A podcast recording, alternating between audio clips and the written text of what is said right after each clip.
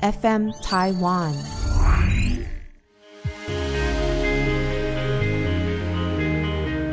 欢迎收听纯言纯语。今天的来宾呢非常特别，是 最近大杠法务部所谓的大麻宣导政策的李金奇律师，欢迎。嗨，大家好，我是金奇律师，谢谢嘉纯。对，金奇律师最近非常的惊奇，他最近写了一个刑事告诉状，就是一状告去地检，说国外知名红人马斯克也有在网络上宣导大麻的好，那是不是要把他抓起来？对，因为这件事情超级荒谬的。开端是这样子，是因为法务部发了一个新闻稿说，如果你在网络上宣传大麻无害，或者是教大家怎么样抽大麻，简单来说是拍影片抽大麻给大家看，不管你在哪里，不管你是不是在台湾，我都可以把你抓起来关七年。然后就觉得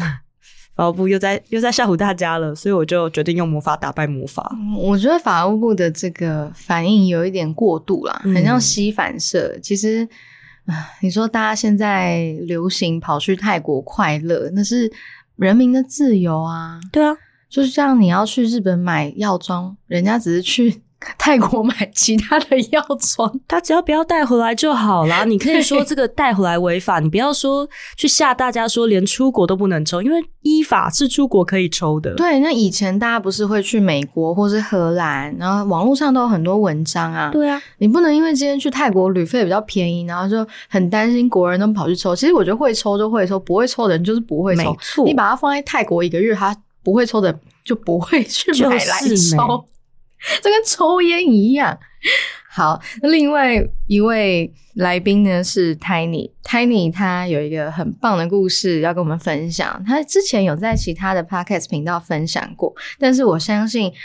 把 Tiny 和金奇律师凑在一起再讲一次的故事，应该会更好笑。先请 Tiny 跟我们打个招呼。Hello，我是 Tiny。我刚刚突然想要插话说，那假设我在泰国已经抽了，假设我抽到我上飞机前就是最后一秒，然后这样我回来台湾的时候，我的验尿或那个可能不会过，那这样到底算不算犯法？呃，这样子没有犯法，我就要注意，就是你在国外施用各种毒品，施用持有，我国的刑法管不到，不管你在是合法的地方还是违法的地方。哦，他你意思可能是说，他假设有一个人很坏，就跑去举报他吸毒，然后可能就直接在他抵达机场的那一刻，对然后就直接剪他的头发，然后去可化验，是你有。出境记录啊，所以就是、哦这样就 OK 然后去逆推那个时间，对不对？对，就这个我刚刚就在想，含量我刚刚就在想这个这个，你有出境记录就不用怕，哦不管是你前一站是违法的地方还是合法的地方，只要你不在境内，我国的刑法就管就不到你。这不是你在境内做的事情，对。就是他们没办法拿你怎么样。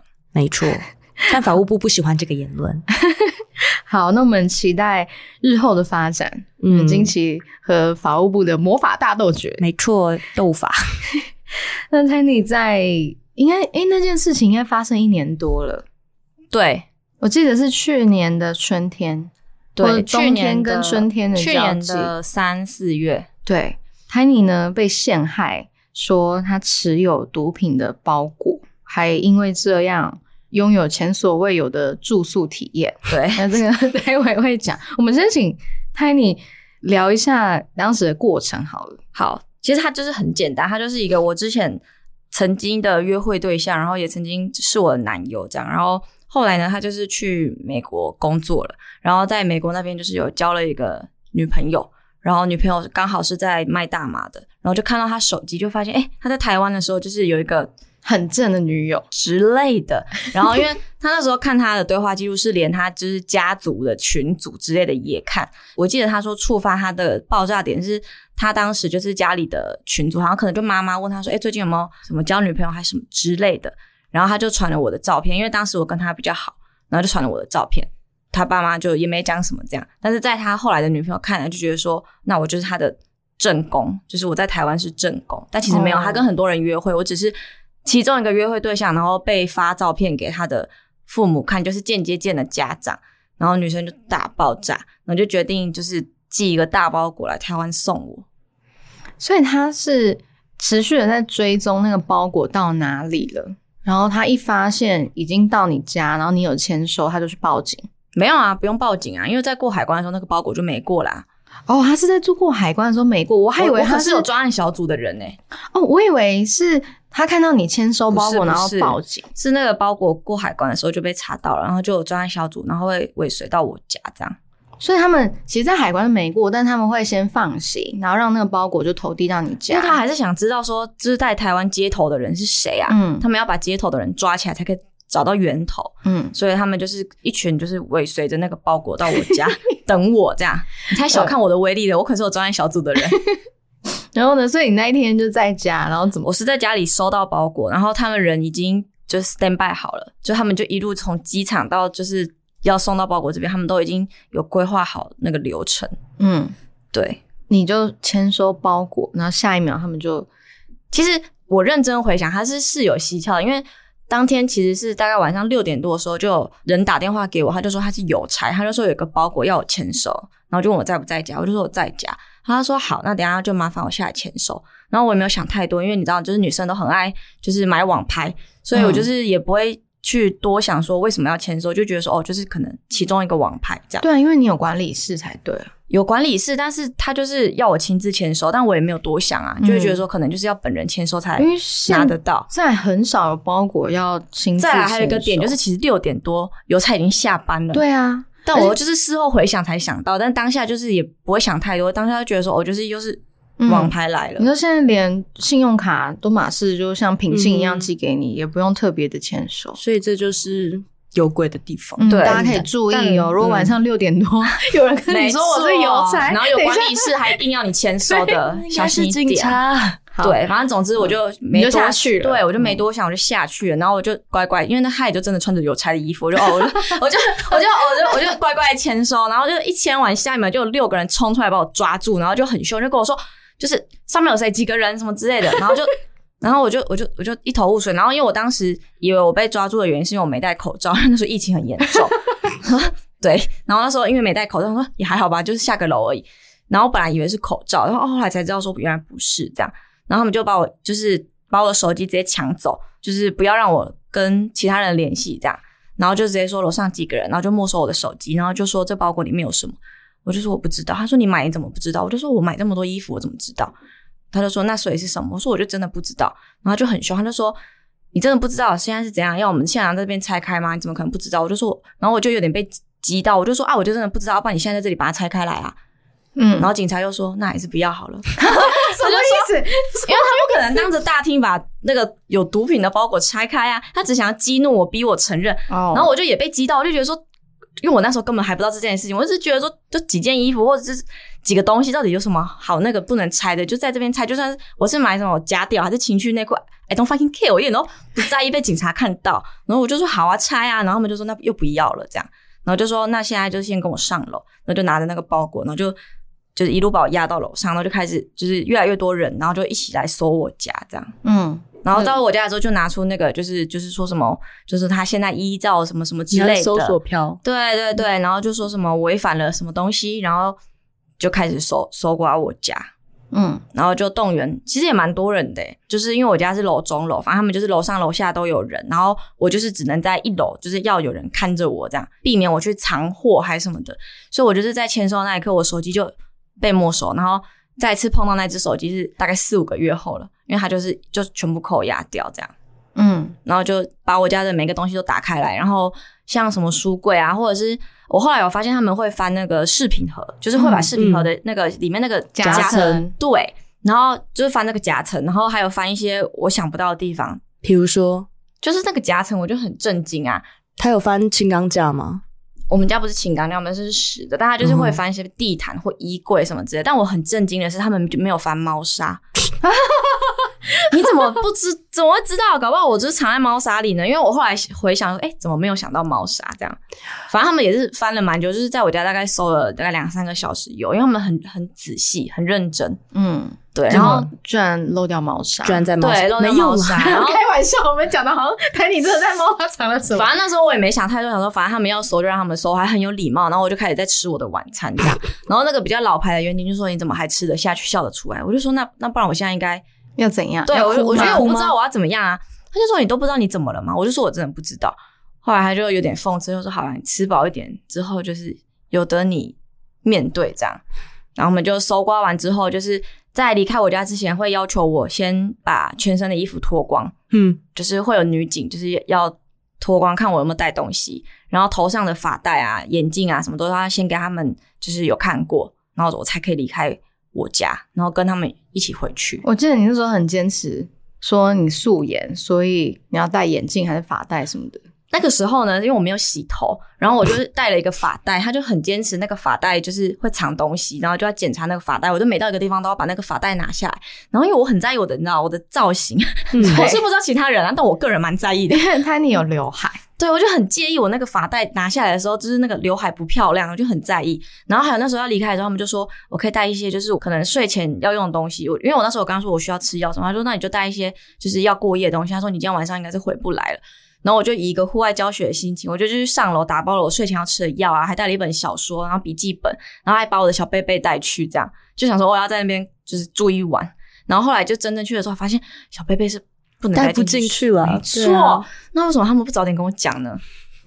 他应该没有料到有人会要带小贝贝去，就是这么这么校外教学。他可能以为那一叠是衣服还是什么的。没有，就带了一个小贝贝，嗯，那到了，哎，是那边先去警局，然后对，做笔录，嗯，对，然后做笔录，然后就是讲说这个这个事情经过什么，然后因为那时候我也想不太清楚到底为什么，然后我就大概觉得应该是谁谁谁这样，我就讲一个大概，因为我那时候还没有明确的方向，反正他就先先做个笔录，然后呃也没有让我吃饭，反正就送我去检查，检察官那边。就是就是呃，当天就有验尿，反正就是做一些他们要的一些事项，然后签名啊，有的没的，扣押我的东西。那时候从我家拿走了我的手机、平板、笔电，然后还有扣押了我的地契，反正他们就扣押一些东西，地契，就是嗯房契啦。他他扣那个那个干嘛？就是，但是因为其实那个房子也不是我的，不知道，他就把我的那个 租房子的那个拿走。啊，不是房子，应该是说你的租赁契约书。对对对，之类的相关，就是他们觉得重要的证件都会扣押走，然后就有可能要我签名这样子，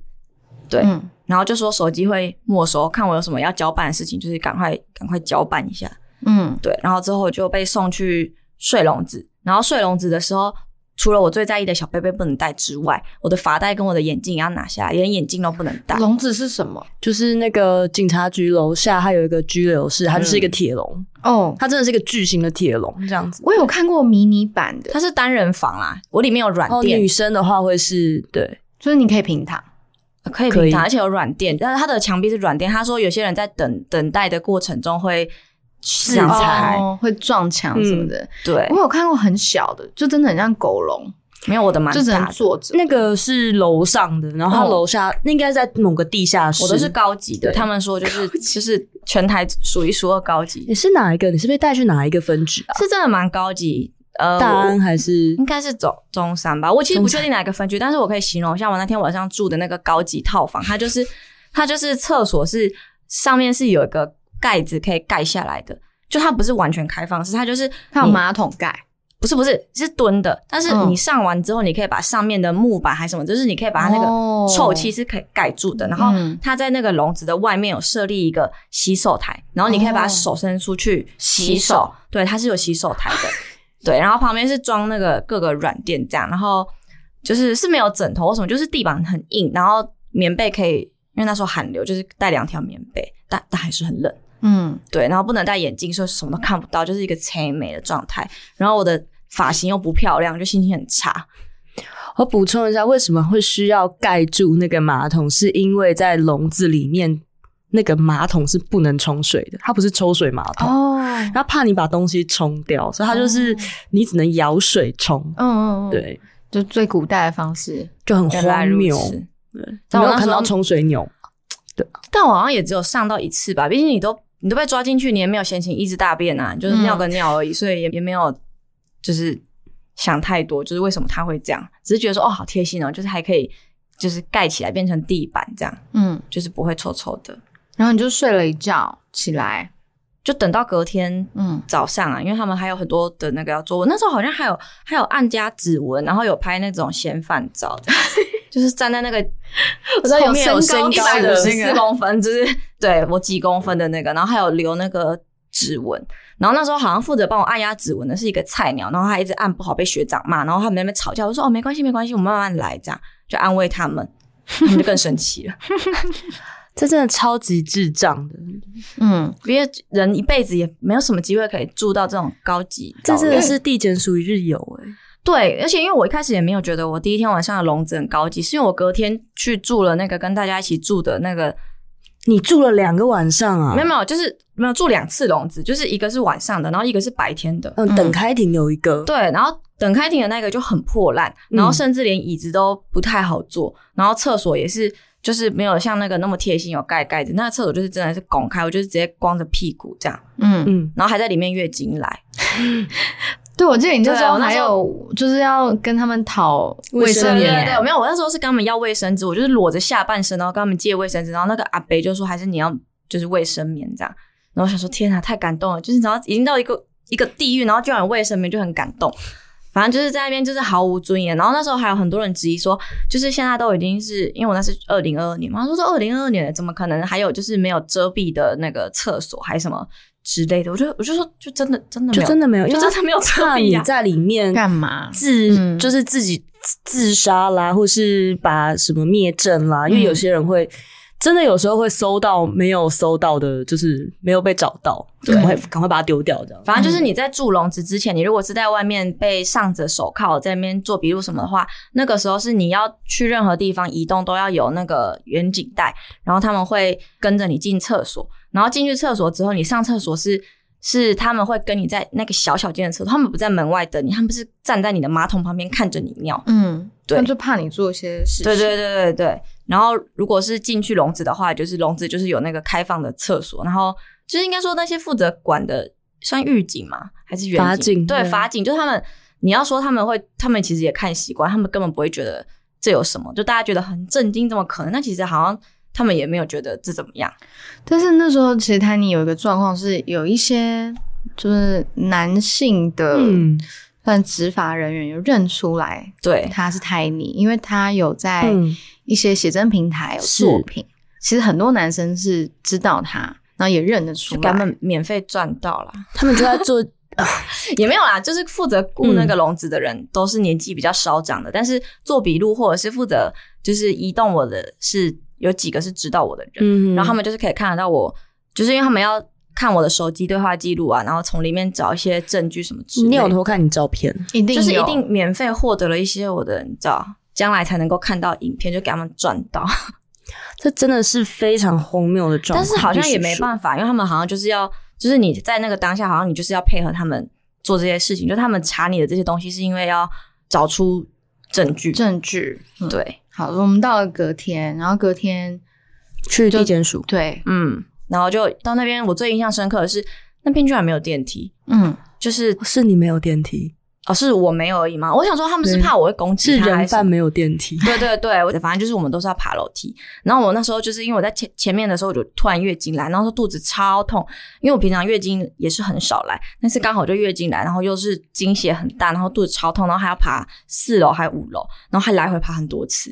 然后就觉得超痛苦。最让我痛苦的就是要爬楼梯，就是嗯居然不能坐电梯这件事情。不过我记得那时候是五保请回啦。对，最后是没有，但是因为最一开始，因为大部分人都还是需要保释金，因为那时候他们其实也问我说要不要请律师还是什么的，然后我就有大概问了一下费用还是什么，他们就说反正就是你如果请律师的话，就是你从开口开始，他们就是在旁边计算费用嘛应。该是说有点不一样，因为如果是一般的诉讼是就是一个一个审级多少，钱？可是像你这种跟毒品有关的啊，那种半夜要去陪诊什么的，很贵。其实我们通常收费，因为大家很常被警察吓到说啊，你这样子半夜请很贵，嗯。然后就不敢请。其实我们这个都有收费上限的，就跟停车有是有上限吗？一般来说，我们不可能说无限让你在那边跳表啊，我们一定跟你讲说，好，这个省级我，比如说，比如说我自己，嗯，呃，夜间会比较贵，但是我们对。会说，你就夜间，你就说，你跟他讲，你等到白天，嗯。夜间比较贵是夜因为你间收费，对啊，因为夜间间收费啊，因为跟计程车一样律师也要半夜出门嘛，对啊。比较辛苦一点。所以我们就会说好，因为现在晚上，你像我现在立刻马上出门会很贵，嗯。那你就说你就是夜间停止询问，因为其实太阳下山之后，它就不能。他就不能就是问你了，那就等到白天太阳出来之后，律师再来，我们就会正常收。那通常一样是在一个小时六千到一万块都有。嗯那比如说上限可能就是八万之类。嗯那差不多。但当时我也没有特别的，应该说我那时候应该说 Tiny 觉得我就没有做对我那时候理直，气壮，我就觉得我一开始进去我就超乖超配合，我什么都配合，然后还很有礼貌，我都会跟他们说谢谢辛苦了，导致他们很多人都觉得我是前科方，因为我实在是 太有历练。对，太冷静太理性。可是我当时就是没有请的原因，当然除了金钱上的考量，还有就是我就觉得我就是，我就没错啊，对为什么我要花钱请律所以那？天晚上我就是在还没有住到笼子里面之前，我都是很认真的在写，我隔天就是在庭上要讲哪些证据或什么，只是我还要带了笔记本去认真的。做这些功课，我就觉得说，我就是可以靠我自己，就是夺回正义。当时就是一股、一股热血，这样。觉得 Tiny 的心理素质非常好，你真的心理素质很好，因为这种状况很多人会被警察的话术，就是说虽然自己是无自己知道自己是无辜的，那警察就会跟你说，其实你认罪，我们这时候认罪，我们先减一半，然后你又是自己用再减一半的，你可能有罪，但是可能缓刑的机会很大，所以很多人都觉得说，好好算了算了，我就认一认。因为警察他们其实会为了让你认罪，有点嗯、因为他们有很多人嘛，他们其实会有软硬兼施嘛，就是流来跟你对，像有时候有几个可能知道我是谁的，会比较年轻的，他们就会要好好声好气跟我讲啊，就说哎呀怎么样就是之类。然后可能比较年长，他们就会来用比较威吓的。我那时候好像同时还在考研究所，然后我就很担心我的。这个研究所资料来不及寄出还是什么之类，我就是在跟他们讲说啊，电脑对我来说很重要什么的。然后那个远景可能就是说，你到时候被关都是十年起跳，你还想念什么研究所之类的我觉得真？的很坏、对啊可就是是他们会用一些一些不是他们根话本不知道这是实情真相是如何，但没有关系因为他们就是要想办法他们最喜欢这样就他们要想办法让我就是认罪找对，或者是有一些可能女远景可能就会来讲说，哎呀，你干嘛要袒护那个男生啊什么的，就是讲说，哎，我就是很傻，就是他们会有各种各种的的公式，这样就是有柔情的、啊，然后有。威胁的、啊，然后或者是就是讲说什么哎呀，不要为了男人失去自己啊之类的，因为他们那时候好像觉得我是在他们觉得你是共犯啊。对对对，他们觉得我是在替替我的男友或什么之类的人，就是收包裹，对对对，对对，这这事情其实很荒唐，就是 Tiny 真的，应最后最后应该就是不起诉，就误报侵犯，对对，然后不起诉，最后不起诉。Tiny 这个状况其实是运气非常好，因为之前大家也会说，哎，为什么那个柯建明他儿子收包裹也是不起诉？其实他们都有一个共同点，就是他们都可以交代说，为什么有这个寄件人有你的地址。嗯，因为 Tiny 那时候是有，后来是不是有清楚的交代说，哎，是不是某个某个人有可能因为怎么样，然后你提供了一些对话记录？就是我那时候隔天自己在那个开庭的时候，我就全部都有交代清楚，就是为什么为什么我觉得我会是收到这个包裹的原因是什么，然后是谁给我的，然后这个人怎么得到了我的地址，他为什么有，就是我从头到尾都有清楚交代，然后还有包含我的揣测，但是因为我的揣测不立足嘛，所以我还是要搭配一些就是能够支撑我的这些揣测的一些对话记录或者是嗯相关证据，这样。这边还是要呼吁一下大家，如果你没有 Tiny 这么的冷静或是强大的心理素质的话，还是要请律师来帮你会。好一点，而且重点是 Tiny 他可以提供说是这个这个人某某某，也确实有这个人，然后确实曾经有这个对话记录嗯存在，然后再加上 Tiny 验尿验血，然后家里面都没有被找到任何违禁品。对这这几件事情非常重要，是加深了说，诶 t i n y 确实是被陷害的，因为这种栽赃陷害的手法很常见。比如说，有人我之前就有遇过，也是像 Tiny 这种状况，他是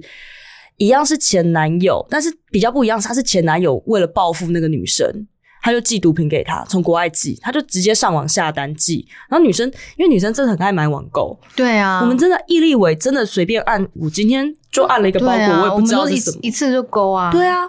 然后那时候真的是百口莫辩，是还好这个女生一样跟 Tiny 一样，什么都就超干净，什么都没有被找到。因为如果万一你是平常有用，但是其实那些 真的你懂吗？很就是衰，真的很衰，很很虽然我有在用，但是这一包就不是我的，但你又百口莫辩，因为你就是又验不过这个就会很很不利。基本上不太可能。这个就会对，这个就很危险。像我另外一个客户，他是直接，而且他是记本名哦，嗯，寄到他学生宿舍里，超荒唐。然后他说：“哦，我就没订，而且那个根本是不用签收的，他就是直接、直接被带走这样，因为他自从头到尾就不认嘛，就说，而且他没有办法交代说到底有谁谁有他的地址，因为太多人有他的地址了。嗯他一审被判了七年，哇，他二审无罪，后来就是最后确定无罪这样子，所以很可怕。你如果真的交代不出来说是谁，确实是谁，然后拿不出相对应的对话记录，好死不死，你之前又有用过任何一种毒品，嗯你就完了。其实我在这边也是要跟大家建议，在网络上不要随意的把自己的电话、全名还有地址就泄露出去。有可能你只是觉得，哎，我就是卖自己的二手物品啊，所以放在虾皮上啊，然后就把自己的资讯都放在上面，其实很危险，因为你都不知道谁就是看你不顺眼，想要弄你，然后甚至是个人账户哦。没错就这，边也顺便提到，如果你的个人账户就是直接啪的放在网络上，只要随便一个人去举报你诈骗，你所有的账户被冻结，没错，这个程序很久。要解冻超级麻烦。然后另外就是有一个是我另外一个客户的状况，也就是有类似台你这样，他是骗他说，哎、我要寄一个礼物给你，嗯因为那个男生本来就会从美国寄一些什么名牌包啊，什么有的没有的东西给他。但因为后来他们分手，好像还是他劈腿被发现这样子，然后那个男的也就假意说好、啊、没关系，反正我也没办法这样常常照顾你嘛。那好像是说他生日干嘛，说寄个东西给他，他把包裹编号给他。然后那女生就一直去查那个包裹，就想说，哎，寄到哪里啦？寄到哪里啦？因为很期待名牌包包送来了。对呀、想说是个什么这样子，结果里面是一大罐的大麻油。然后当时警察是真的一整队的警察去抓他，真的疯掉，有点像 Tiny 这样，因为我是三百多克的大麻花，吓死人呢、三百多克是没有办法说是自用然后捡起的。因为我也不清楚，因为那时候我跟你讲，我也不知道大里面有什么东西，我只知道说哦，我收到大麻，因为他们当时只有交代说我我就是违反什么毒品什么，嗯然后我就说是什么，他们就说哦是大麻，所以我其实也不知道是什么。是隔天呢，我从那个笼子里面出来的时候，负责来接我的是一个。来接我的是一个很和蔼的北北这样子，然后我们就很亲切的帮我上铐，然后就说：“哎呀，你那个查出来的是什么三百多克的大麻花？”然后我就说：“哦，那大麻花跟大麻叶差在哪？” 就说种类不一样啊。他就说：“你怎么会不知道呢？”我说：“我我真的不知道啊。”他说：“那不是你收的吗？”我说我真的不知道啊。因为你收的人真的会不知道是什么，结果那个女生因为她查了好几次。包裹，然后就一直各种被讯问说你怎么可能不知道这个包裹要来怎么样怎么样？他说我我就以为是名牌包啊。那他没办法出示，就是那个对话记录说，因为我前男友就说他要寄 那个男的只是说我要寄礼物给你，然后那个人就说你一定知道那个礼物是什么。而且我觉得最怕的是你们没有对话记录，是透过电话对，而且那个是电话，而且大部分的内容都是电话，就幸好我那时候候是有对话记嗯录，真的。这边也跟大家分享一个新闻哦，小心毒贩假交友骗网络上的女朋友代收毒品包裹，害吃官司。那这个新闻的时间点也很近，也才去年十月底。警方追查国籍为莫桑比克、奈及利亚及狮子山共和国的四名男子，七月从印度走私安非他命毒品入境，手法呢是先透过脸书或在外搭讪结识单身女子，然后嘘寒问暖，以爱情攻势让三名女子陷入情网。答应协助代收国际包裹。那宝山总队据报呢，巡线查扣三件毒包裹，每件内藏一公斤的安非他命。那逮捕其中三名嫌犯以及代收包裹的两名女性送办。另外还有一名六旬陈姓妇人，一开始也不知情，后来得知后，及时配合警方查案，幸运转为证人身份。可是像这种是不是很尴尬？因为他跟寄件人之间，他等于是自愿帮他收包裹、啊，但是他要证明说他不知道这件事情，而且如果他没有办法证明他不知道里面是什么，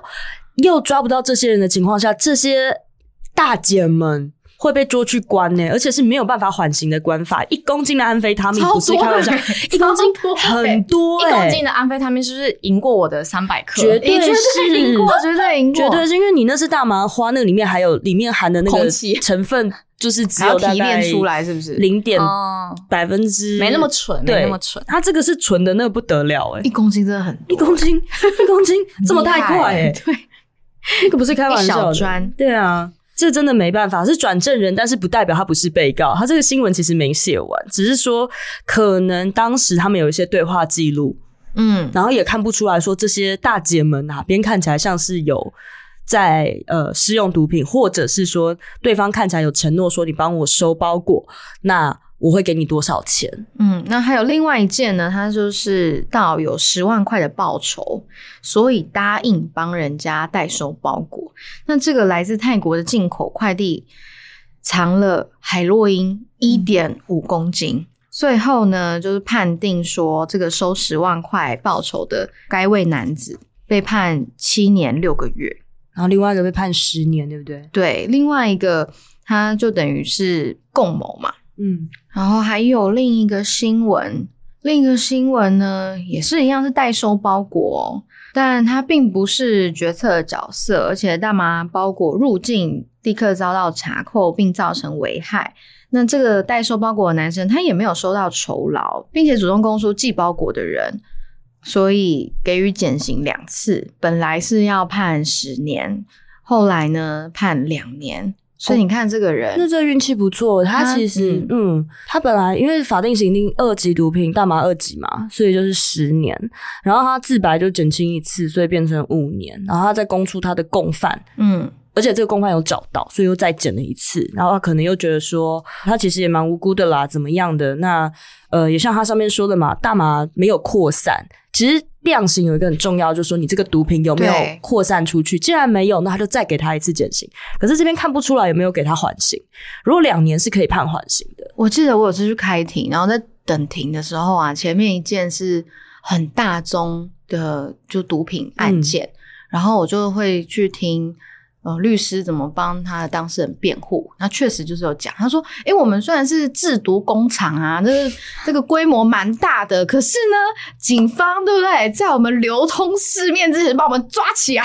了，那我们就没有危害到大家。”我对这个辩护很有印象。这个这个其实是一个蛮常见的减刑理由啦，就是还有像刚刚 Tiny 那个那一件一样，就是警察会假扮成邮差这些事情。所以那个邮差不是真的邮差，不是啊，哦，不是啊，那不是真的邮差。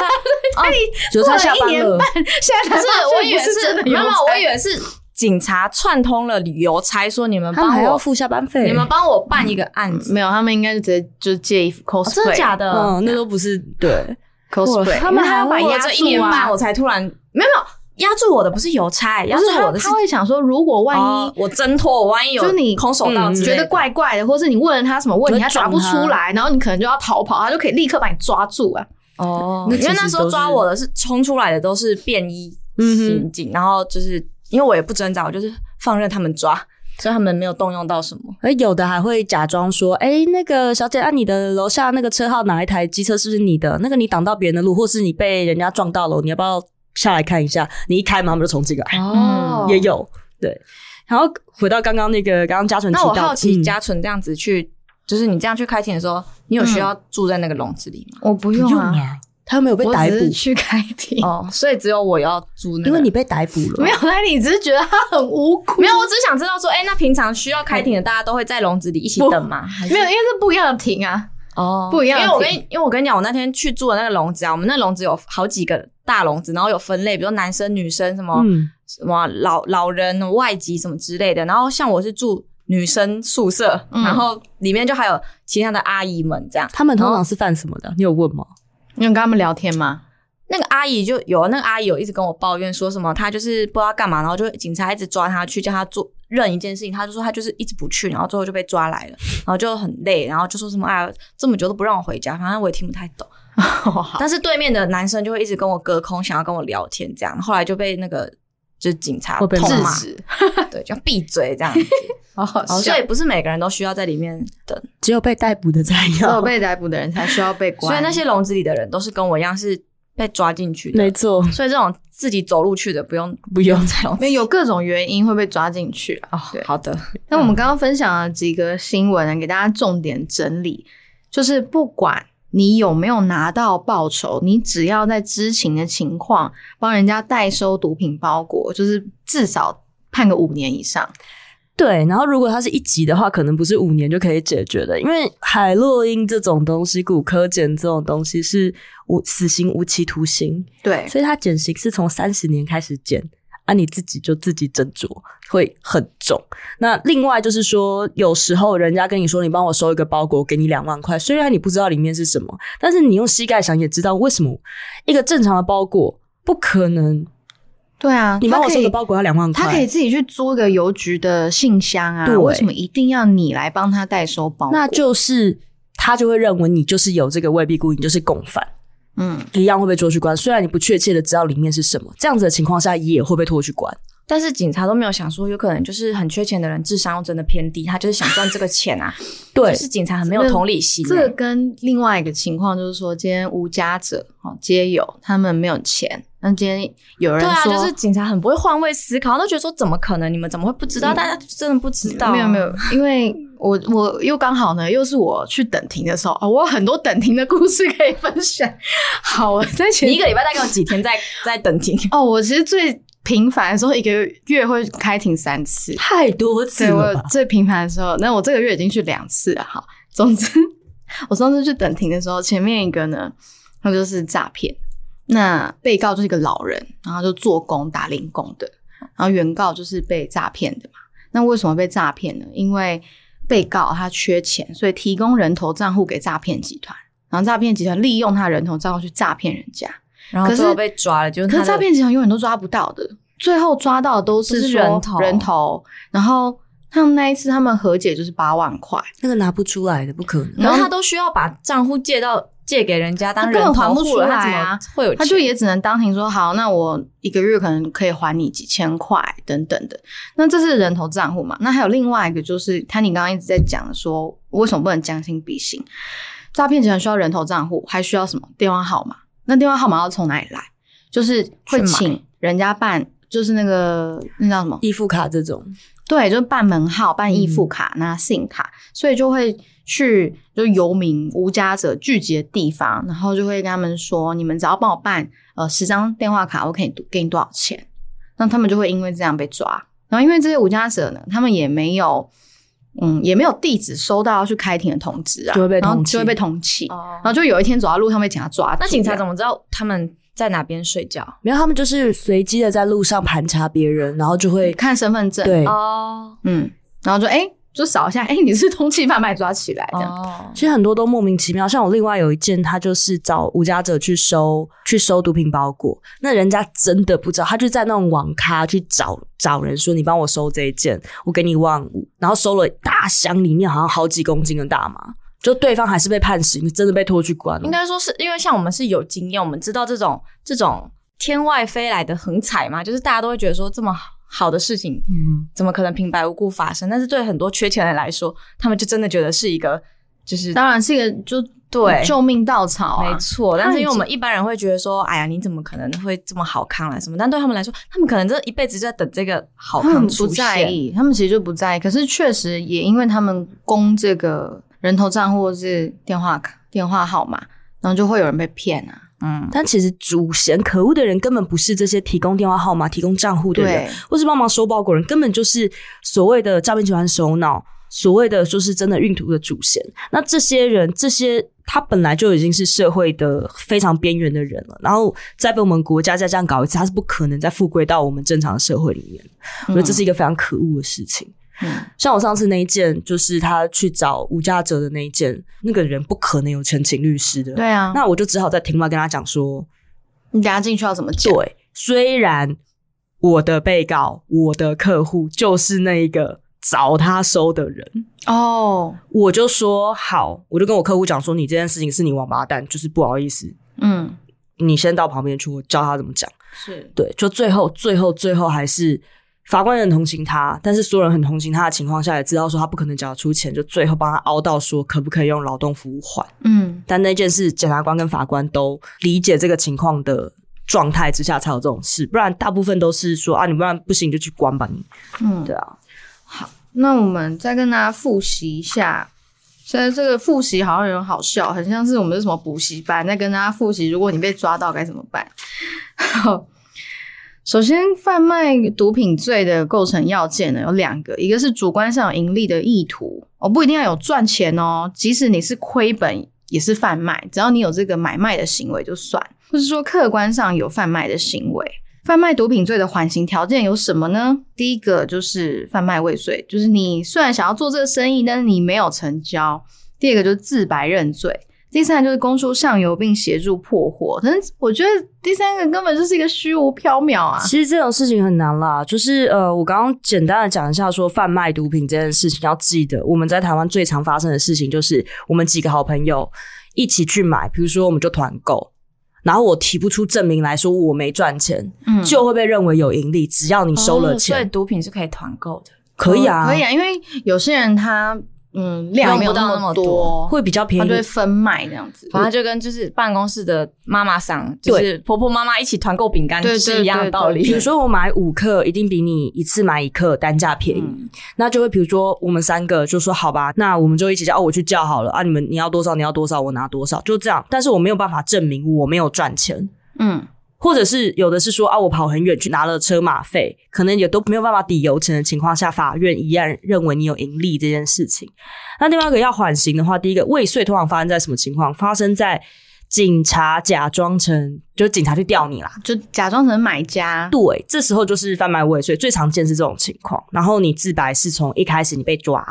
侦查中自白，审判中自白。嗯，所以一开始如果你说呃没有，我们是团购，有时候被认为你没有自白哦，很可怕，这样就那自白认罪的部分啊，依法需在地检署侦查的程序以及法院审理程序都要自白哦。这没错边要提醒一下大家。可是我每次在这种议题提醒，都好像把它当预备犯。不过，不要做坏事。然后另外一个可，是你不做坏事，有时候坏事也会遇到你啊。所以对像胎一个你这贴心拍你这个，不过我们就是多了解，嗯然后你多了解，你不一定是预备犯，你有可能你身边的朋友已经有毒瘾了。那我之前嗯有认识一个就是姐姐，那她儿子呢就有在跟朋友们就是一起玩，哦，一起玩嗯一些东西，然后这个妈妈就不知道要怎么跟儿子讲，因为好像直接跟他说你就不能做坏事，你就被抓去关，好像没什么没什么说服力。是我就想说，好，那我来去问问其他律师应该要怎么去劝他的小孩。那律师就讲了一件事情，说如果被抓到要去乐界嘛，可是你去了乐界所，你会遇到什么样的人？其他其他的跟你一起来乐界的人，跟你一起一样被抓到的人，然后你在那边就会开拓交友圈，是你会增加你的货源，然后认识可能更多样多元的商品。然后，或是被里面的人影响，说：“哎呀，你怎么这么笨？这是被抓到呢？我跟你讲，其实有什么什么方法不会被抓到。可是他都已经在这里面，听他讲的好像也不是多有 这个东西就是我们在讲啦。如果你是私用毒品被抓，你是私用被抓，你又不想要去乐界，因为刚刚像嘉纯说的，乐界所事实上就是一个犯罪的加速器。对，那你可以立刻跟检察官，或者是你在警察做笔录的时候，就说我要申请戒瘾治疗。嗯，那他就是每个月让你去医院里面验尿，因为其实呃，施用毒品的原因有很多种。那我们如果真的要根治，把成瘾当做一种病的话，我们应该是要把它送到医院里面，而不是把它送到监狱，因为监狱没有用。对，而且乐，我觉得乐界所那边只是你原本自己是一串小巴掌。哦，就是你有你的源头嗯跟你的快乐伙伴，你是一一小串，你去那边就会认识夏令营啊，第二串、第三串，夏令营到大家变一大串。没错。唉，所以记得申请戒瘾治疗啦。那如果是家人有这个问题的话，其实有很多自主戒瘾的团体。你只要是在犯罪被，就是你施用毒品被国家发现之前，你自己去就医，嗯或者是你自己去主动乐戒，或者是主动去戒瘾的话，你都不会被追究。嗯，对，这点我觉得蛮重要，大家可以就是可以研究一下。如果你身边人有需要的话，记得带他去看戒瘾门诊。嗯，嗯，今天谢谢金奇律师，谢谢贾还有 Tiny 来跟我们分享跟毒品包裹，又或是我们刚刚最后聊到了贩卖毒品的构成要件，又或是你有吸食毒品之后要面临的所谓的乐戒，我们到底建不建议？又或是你身边的人有这样的状况，你可以怎么劝他？其实顺言顺语每一集呢，都不是把大家当成潜在的加害者或受害者，又或是什么，而是希望你多听了一点点，你可以分享给你身边的人。如果未来面临到了一些不幸的事情，希望你可以想起曾经在这个节目听过的一些对应的方式，例如晚上六点多不会有邮没差。错，大家如果要去那个被抓走的时候，记得不用带小贝贝，小贝贝是不能带进去的。嗯，好，不要带小贝贝。我这样想一想，其实我觉得我遇到的好像也没有说很糟糕的体验，因为我后来跟大家分享，他们都说那些都是正常的。然后可能比较印象深刻的就是我们住那个单人房啊，就是一进去的时候，他就会先问我说上一次吃什么时候，然后我以为他在问我吃晚餐，我就说大概七点。然后后来他就说那下一次，我就说我不知道啊，看你们什么时候给我。后来才知道说他在讲肚皮，然后 笑死，然后笑死然后我才知道说哦，原原来他们就是就是那个拘留的地方，大部分都是关一些就是现行犯或什么之类的。然后我就哦好，反正就不干我的事。他就说，因为那时候他还说那你不怎么会进来？我就说啊，我就收到包裹。他说啊，包裹是什么？我就说啊，就是就是大麻。他说所以你没用，我说我没有。他说哦好，那你就进去。然后进去之后呢，大概过了两三小时，就陆陆续续我的室友们回来了。然后就半夜有那种就是毒瘾发作的人，真的真的很可怕，就是会、哦就是真的会撞墙，或者在里面就是撕心裂肺的叫或什么的。就他们好像那个施打的的，嗯，如果是海洛因的对阶段症状会长这样，对对，他们那个时间就是他会、哦时间到了，对这样那个那个会询问，是因为他们很在意说，就是他们哪时候会发作，他们要做好 stand by 还是什么之类的，所以他那时候才会特别询问说，我上一次吃是什么时候？结果你一直以为他 对，问我以为我你晚餐，晚餐，晚餐吃那个鳝鱼意面。太贴心喽。而且我记得他那时候还你不是叫外送，对啊，哦，对他那时候其实他的晚餐是叫外送，嗯。所以他还没要吃，叫。不是他已经叫了，然后嗯。跟那个收包裹时间差不多。OK 然后他就一直跟警察说，可不可以让我吃完我的鳝鱼意面，我再跟你们回去。然后他说不行啊，然后我就说我可以带牙刷、牙膏跟牙线去嘛？他说你要不要在家里刷一刷？过去之后没有时间让你在那边就是慢慢耗。然后去的时候，我还要看到他们有洗澡的地方，他们洗澡的地方也是全公开的，嗯。就是 everybody 可以看到你的，就是你知道出曼妙的身体，没错，真的是给大家赚到哎、然后最后就请金奇律师给我们呼吁一下，好，要记得在台湾最好不要使用，不要施用任何违禁物质。如果你真的有在使用，然后你被抓，记得申请戒瘾治疗。还有，不要用这种寄毒品给别人的方式陷害别人，因为如果你被找到，换你关十年。所以，其实刚刚那个那个女的其实是抓得到的，但是因为她当时她只要不要入境，她就是了不起，她这辈子不入境。她嗯如果一入境台湾，绝对抓到她，因为那个包裹绝对有她的指纹因为。她是中国人，